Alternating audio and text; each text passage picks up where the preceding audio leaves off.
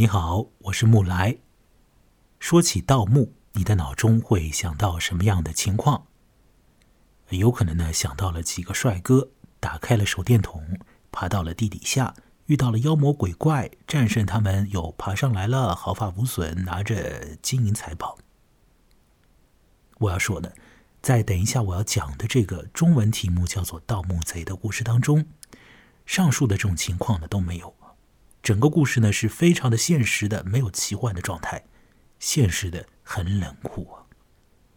另外呢，这故事当中也没有帅哥，有三个男人，都上了一点的年纪了，其中一个是守墓人，看守坟墓的是个老头，另外两个呢是中年人，他们呢在一段时间当中一搭一档的去掘人家的这个坟。这个小说在一开头的时候啊。在他的第一段当中啊，就告诉了读者一个信息，那就是这两个中年男人中的一个死在了别人的坟墓里，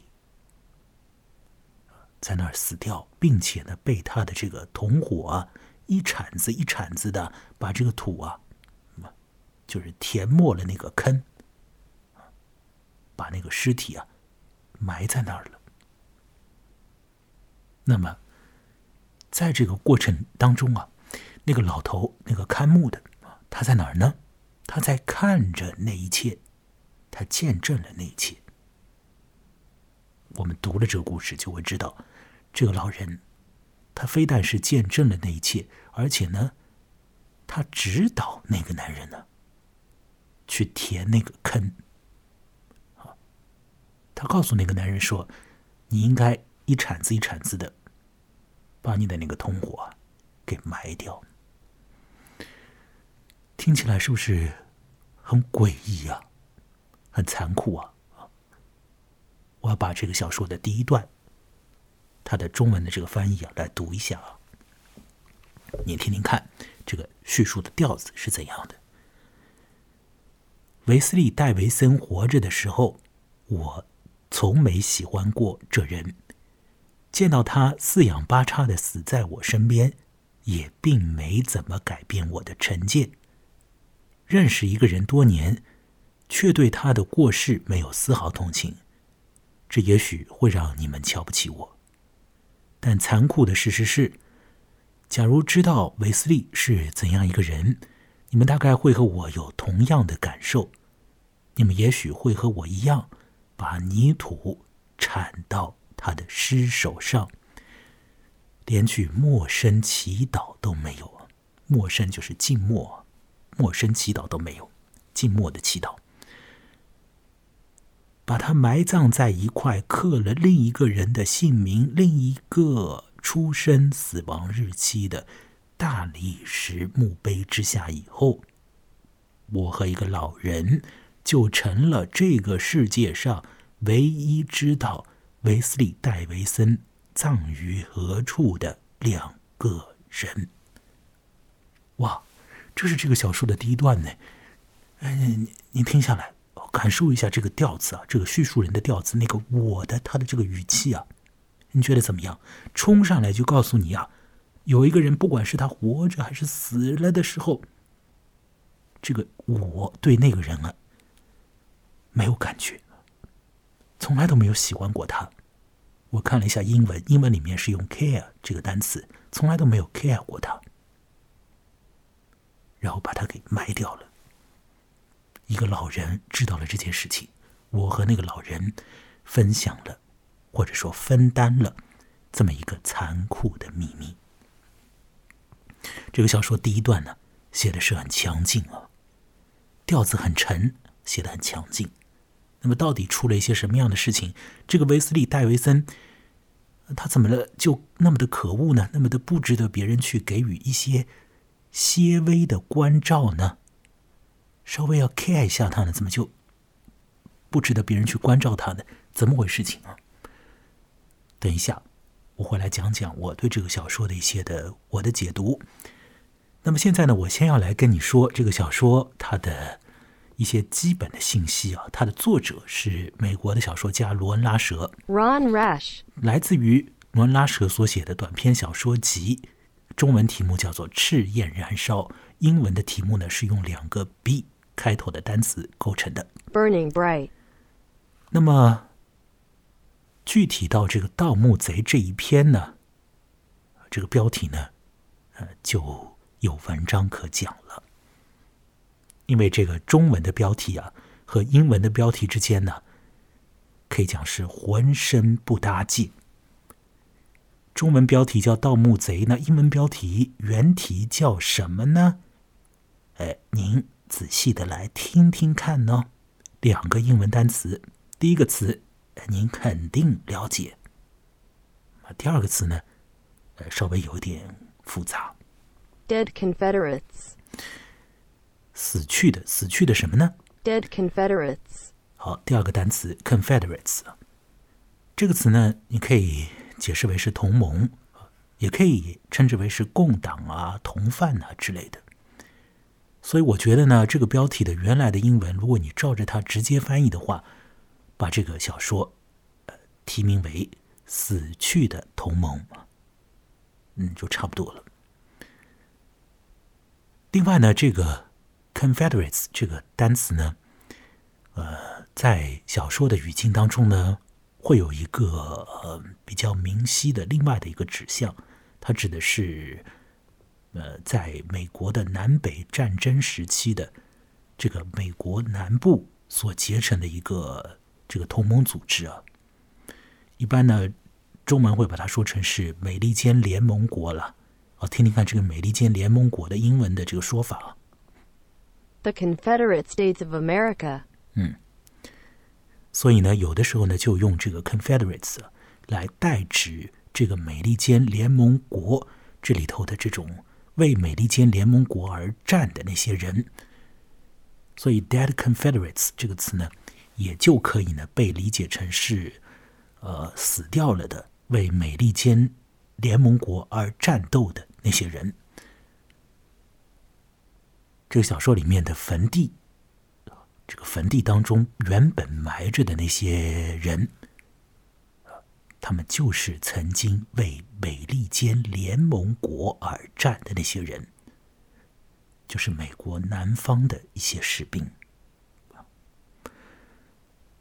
那历史已经翻过去了，嗯，现在看起来，这个南北战争善恶分明了，总体上这个大图景上肯定是这样的。那这些死掉了的 Confederates 啊，他们大概也就只能够默默的躺在那儿啊，接受这个历史的裁决，是吧？那有一些人，要去掘他们的坟了。盗墓贼是个怎样的故事呢？讲到这里，是不是你已经听得比较的混乱？莫要着急。接下来才进入正题呢，让我缓缓的告诉你这《盗墓贼》里头的情节梗概。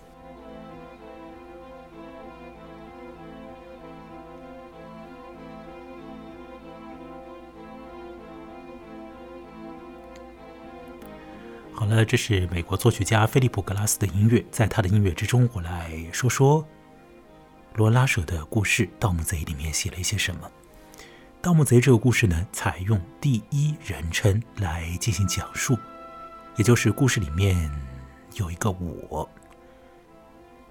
那么在小说的第一段，就是前头您已经听到的那一段完成之后呢，这个我就把时间呢推到了两周之前，而后这整个故事呢就会按照一个很单纯的时间线索来推进下去。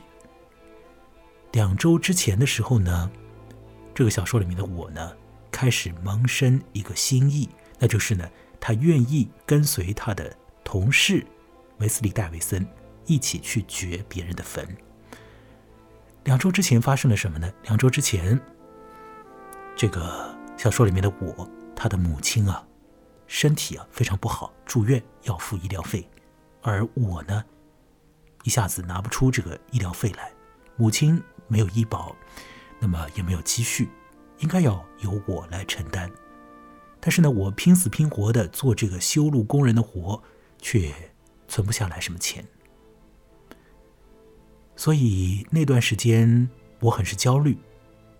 那么这种焦虑呢，也会呃通过这个平时上班的时候的一些表现啊，就流露出去了。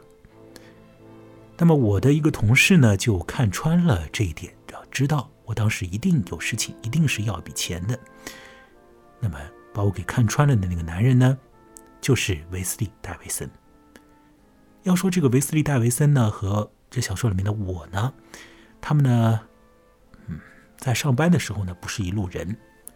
因为这个我呢，他自己觉得呢，他是一个工作呢，很是任劳任怨的一个人。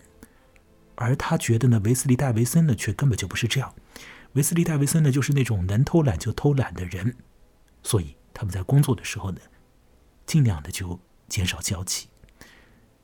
但是两周前，维斯利·戴维森还是主动的过来，啊，问那个我说：“你是不是想要一笔快钱嘛？那么这儿有一个法子啊，可以让我们两人呢，啊，一起呢去做一个事情，我们就可以得到一笔快钱。那么当时那个我，他确实急需要用钱了，所以就要听听这个威斯利·戴维森的讲法。”那么他讲出来的方法是什么呢？自然就是去盗墓啊，去掘坟。掘什么样的坟呢？是掘那种在美国南北战争时期为南方效力的那个呃军官的坟墓。为什么要掘那种人的坟呢？因为掘开之后啊，在尸骸上面呢，可以找到一些值钱的小东西。什么样的东西呢？像是皮带、搭扣之类的，这种东西呢，它本身是用金属制成的，所以金属本来呢就值一定的钱呢。万一那个军官啊，他是用什么金子啊之类的东西做了一个搭扣，你想想看啊，把这个搭扣扒下来，它本来就值钱嘛。那么另外呢，因为是美国南北战争时期。这个美国南方联盟的军官，所以这个当中就有历史意义了啊！这个历史的加持之后呢，就让那种小部件变得非常值钱。最起码照着这个维斯利·戴维森说啊，这种东西啊，相当的值钱了。那维斯利·戴维森呢，他好像已经把这个呃这个比较冷僻的市场里面的行情啊，弄得是透透的。怎么说呢？他都可以拿出一本本子来，这个本子上面呢，就是标上了啊什么东西对应一个什么价格，什么东西对应一个什么价格的这样的一个清单啊。这个清单晃眼晃给这个我看，也不让我看个分明。那当然不能让我看个分明了，是吧？这个小说里面的我呢，就听着他的这个同事啊啊去描述这个赚快钱的方式。听下来呢，我觉得呢，啊，这个事情呢，啊，倒是可以一试了，倒是可以一试。虽然说去掘坟，啊，这肯定不是一件好事啊，这是一件很坏的事情啊。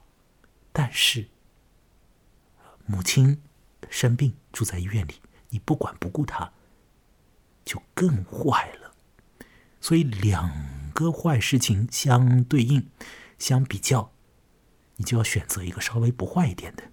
所以呢，这个小说里面的我呢，他就自己给自己了一个理由，就是说他的母亲确实病重，所以在这个理由的这个前提之下呢，就导致于他去和维斯利·戴维森合伙掘坟，就没有那么的可恶。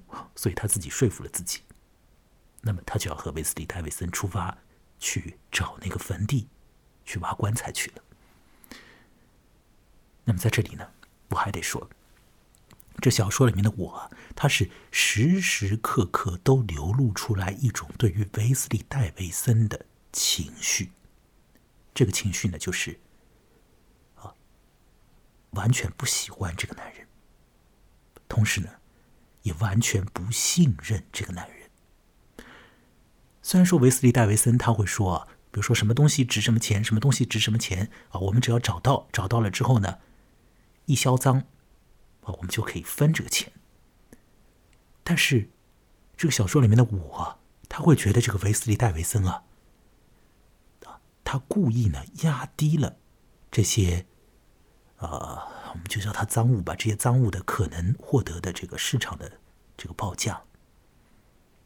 他会觉得这个维斯利·戴维森呢在骗他，故意的把这个价格呢降的稍微低一点。实质上，维斯利·戴维森说出来的说出来的这个价值啊，已经挺大了。但我会觉得呢，他还是在骗他，反正就不信任他。也看不起他，也不 care 他啊。平时工作的时候不 care 他，那现在呢，就是为了要去赚这个快钱，两个人就是勉勉强强的凑成了对子，组成了这个临时的这个搭档，就组成了，就去盗墓去了。那么这两个人呢，就啊一起在一天的深夜啊啊，已经过了十二点的时候，跑到坟地里。就开始呢，要在那边呢掘坟。那么这个过程呢，被这个小说家呢写的是挺好的。怎么个好法呢？就是我的心里啊，这故事里面的我的心里，好被展露出来。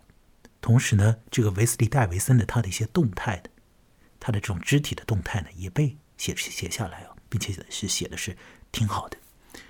那么就说他们两个人呢，已经到了这个坟地里了，那开始要工作，大引号的工作，掘坟。这个时候呢，小说里面的我呢，还是有些这个担心。最主要的担心就是这个坟地里啊，有一个看坟的人呢。我们的动静是不是会引起这个看坟的人的注意呢？后果不堪设想啊，是吧？维斯利·戴维森呢，他倒是呢，好像已经有一些经验了。他就说呢，这个不太要紧啊，反正那个老头子呢也是耳背。那我们呢，在他。这个住处，这个之间的这个距离呢也是有的，所以呢我们就稍微小心一点的掘，没什么问题啊。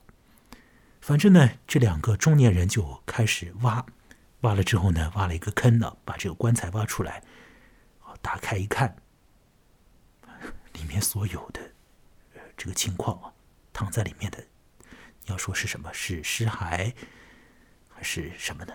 已经不成样子了。就不成样子，也没有什么可以啊拿出来换钱的东西。那么就再去找下一个坟了。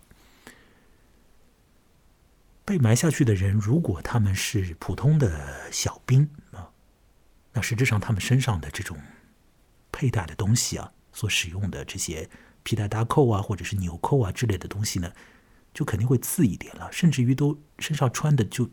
就没有这种金属件了。你要找到一个军官呢，有军衔的这种人啊，他们的坟呢，他们的棺材里面呢，才会有这种可以留存下来的值钱的、有纪念性意义的这种东西啊。那么这两个中年男人啊，就跑去掘另外一个坟。他们掘着掘着啊，发现呢，啊，这个铲子啊撞到了一个。铁棺材，这个时候呢，就预示着情况呢，那变得有意思了。因为一般人大概也用不起铁棺材啊。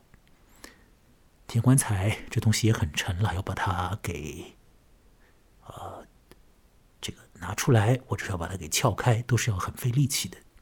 那反正掘到铁棺材，两个人都很振奋啊。这个时候呢。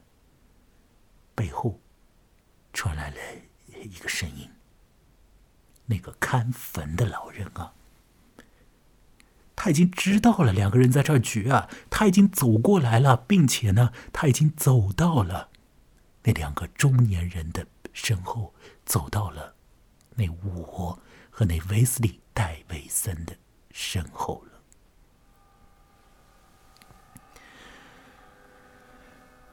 好了。老头来了，老头手上拿着一把枪。老头说：“你们两个人在这里在干什么？”维斯利·戴维森呢？他一向就是一个善于扯谎的人嘛，所以呢，他很镇定的，居然就对那个老头说。我们两个人呢是很敬佩南北战争时期那些为了南方联盟而死的军人，因此呢，我们两个人啊，想到这个坟地里啊，来找一些纪念品啊，比如说那些军人身上的纽扣啊、皮带搭扣啊之类的东西，所以我们就要把这个坟啊掘开，然后呢去找一下，找到了之后呢，我们就拿起来戴在自己的身上。哇，这个维斯利·戴维森居然在那个时候还能够这样一本正经的讲出来这种话啊！各位听听看，这是一个什么样嘴脸的人呢？而那个看坟的老人听他讲完这些话之后，各位您想他是什么样的反应呢？这个反应，你大概想错了。那个老人，他没有露出愤怒的神色，而是说。那可以挖，啊，就是这个理由吗？听起来怪啊，听起来怪啊，但是你就挖了啊。当然，具体的在这个小说里面，这个老人让他们挖啊，还有一个附带的这个条件，就是老人说，或者说是这个维斯利·戴维森先提议的，就是要给老人一些小钱啊，大概是给二十美元这样子啊。那老人。就说你给我二十美元就可以了，那你们就可以挖了，就可以挖。怎么竟然会有这种情况呢？那这个老人呢？他透露了一个信息，可以解释这个老人的行为。怎么回事呢？在这个南北战争时期啊，这个老人的他们家里头的一个女人啊，受到了凌辱。那个女人呢，是这个老人的。曾祖母凌辱那位曾祖母的呢，鞭打了那个曾祖母的，抽了他鞭子的，是美国南北战争时期南方联盟当中的一个军官。因为有了这个过节，有了这个呃恨在那个老人的心里，所以呢。到了那一刻，当这个老人看到有两个人在那边掘坟的时候，那个老人竟然的他的那个反应是：啊，给我二十美元，那你们就继续掘吧，啊，就掘吧。有一些怪哦，但情况就是这个样子。那你要具体的去看这个小说的文字啊，它里面的那个写法，在听这个小说的那个叙述人我的那个声音的说法，这个综合起来。作为读者，我们会有一个自己的那个判断的，但大致的情况呢，就是这个老人啊，他家里头啊，曾经有这样的一个事情，他的曾祖母被欺负过，所以呢，老人好像拿了这个理由，啊，就正好在那一刻，他可以出口气啊，那就说你们就掘下去就好了。那么这个掘坟的工作呢，就继续进行，不是前面那个铁棺材已经啊被这个挖出来了吗？被挖到了吗？那么小说里面的我呢，就把那个铁棺材啊给撬开了。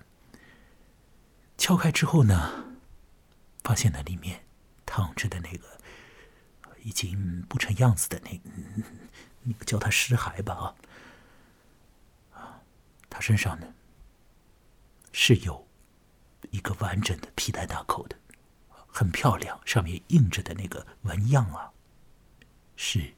美国南方联盟的那个英文的缩写啊，印的很清晰，很好看。那个那个小东西啊，拿下来一定值钱。那么另外呢，在这个棺材里啊，还有一个更加值钱的东西——一柄美国南北战争时期的剑。那样的这个东西啊，它非常非常值钱啊！如果拿出来放在市场上卖的话，非常非常值钱。所以看到那个剑的时候啊，维斯利·戴维森啊是兴奋的不得了啊！他太兴奋，太兴奋了。当时的时候是维斯利·戴维森啊是在那个铁棺材里面，那么那个小说里面的我和那个老人呢站在外面。威斯利·戴维森在里面，非常兴奋，他就去拿起那把剑来。那把剑上面的那个金属啊，已经锈掉了一点了，所以这个剑鞘和这个剑体之间呢，要把它拔开呢，也是呃不是那么的轻易的。反正这个威斯利·戴维森拿着那个那个东西啊，非常快乐啊，非常兴奋的，情绪很好。可是接下来，这个威斯利·戴维森，他竟然就倒了下去，他就倒在了，倒在了那个别人的棺材里面，倒在了别人的坟里，他就瘫在了那儿，就没有任何的动静了。那个老人对我说：“你去看看那个人还有没有脉搏。”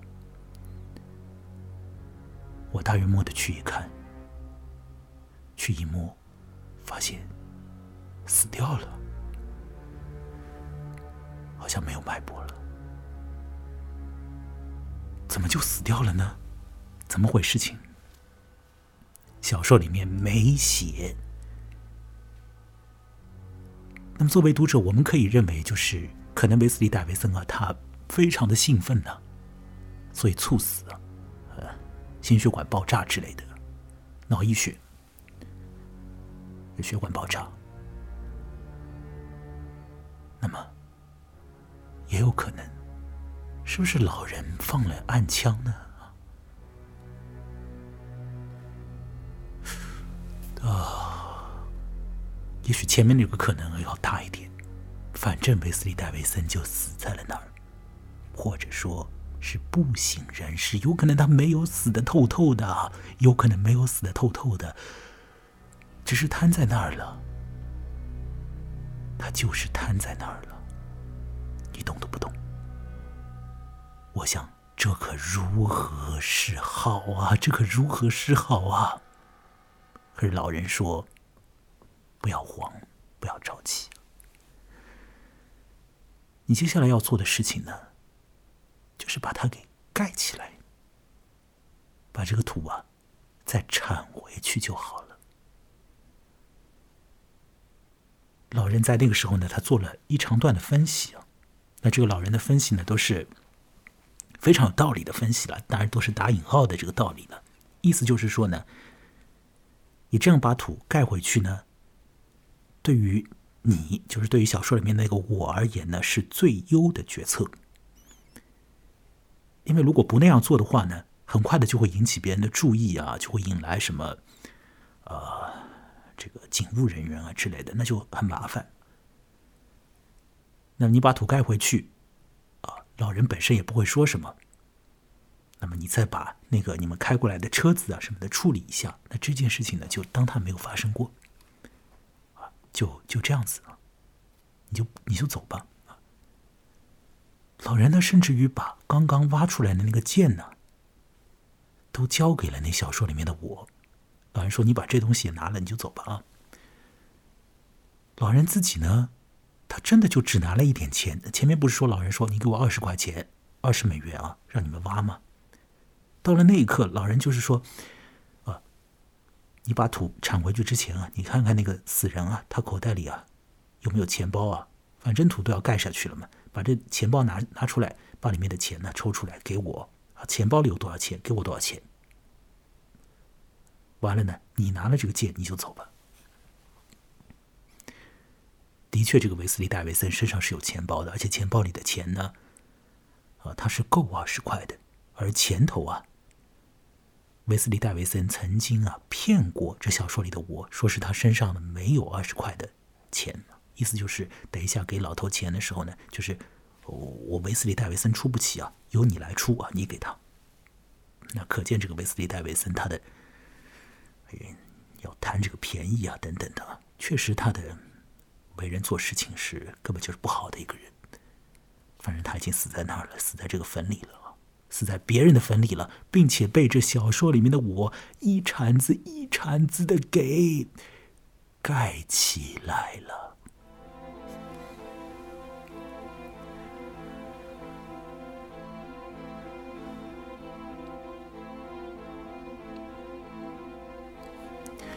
好了，把它掩埋掉之后，我又去掩埋了。前面我和维斯利·戴维森一起挖的那个坑，然后呢，我去处理了，啊，我和维斯利·戴维森开过的那个车子。完了之后呢，哦，我已经很狼狈了，当时已经是凌晨，天亮了，非常的狼狈。这时候呢，遇到了工友，我呢就骗工友说呢是和朋友出去，那么喝多了，朋友呢又耍了他，把他呢是开车带到了呃离家比较远的地方，把他扔下车就逗他玩嘛，让他就是一晚上啊难受一下是吧？就和他寻个开心啊，这种男人间的玩笑。那那个工友呢，倒是呃呵呵一笑。就信以为真，那么就把这个小说里面的我呢，啊，带回了那个我的家里啊。但他的家也不是什么像样的家，是一个拖车了，带回了那个拖车。那完了之后呢，这个我就把他身上藏着的那把剑拿出来，他知道，现在他得到了一个财宝了。后来他拿着这把剑呢，到市场上去啊。当然，这个市场呢也不是那么容易找的。可是呢，要找那个市场的这个难度呢，比小说里面的我的想象中的难度呢要来的低一点。就是这种灰色的市场啊，你不知道它在哪儿，但是呢，你打听打听呢，就打听到了。所以到了那个灰色的市场上，我就把那剑呢给卖掉了。那卖到了一个什么样的价钱呢？相当相当高的价钱。拿着这笔钱去支付那小说里面的我的母亲的医药费，可是绰绰有余。余下来的钱，那位我，呃，就是给他的母亲啊做了一个户头，存进去了。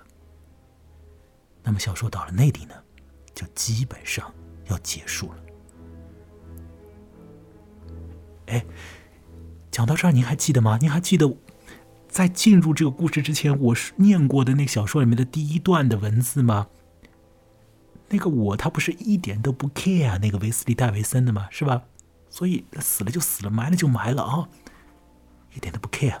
那这个我的他的这个道德又是怎样的？我的这个心肠，他到底又是怎样的呢？是不是也是很成问题啊？我在做完这一切之后，卖了古剑啊，把钱也用到了我认为该用的地方之后，这些事情啊都过去了，没有人来追究，别人都以为这个维斯利·戴维森啊是喝多了，然后呢失足啊坠河，那么当然就要去捞那个尸体了，那么捞了几次没捞到呢？这个河是流动的呀，是吧？那大概就认为这个尸体已经流走了，所以就不再去打捞它了。所以一切都过去了，一切都过去了。这个小说里面的我，他自认为一切也都过去了，可是，说不定在他的内心的深处，有很多的东西还没有都过去，因为这小说里面的我，他开始。一直做同一种类型的噩梦，在那种梦中，他总是会回到那个掘坟的现场，总是会看到自己在埋葬另一个男人。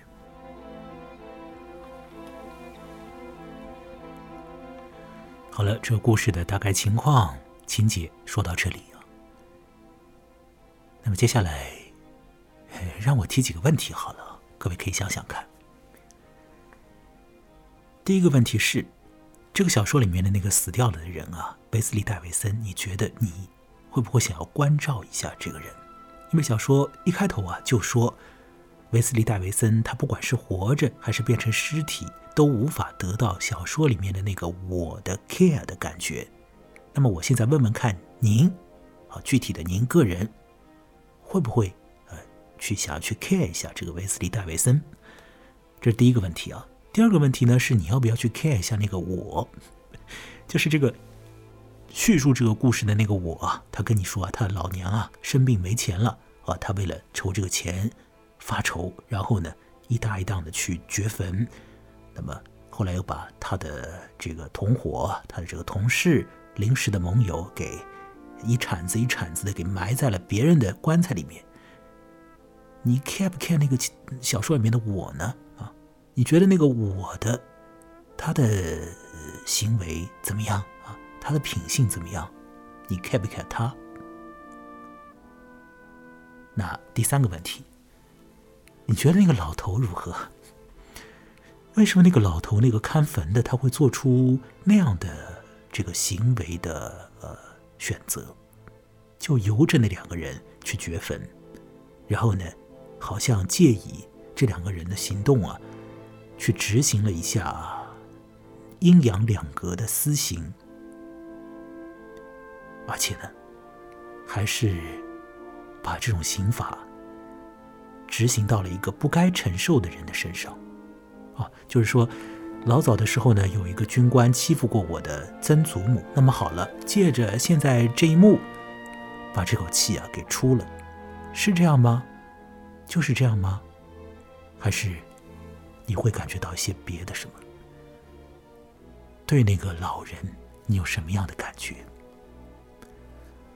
整个小说的中文的标题呢，叫做《盗墓贼》。你觉得“贼”这个字眼啊，让你产生了什么样的情绪？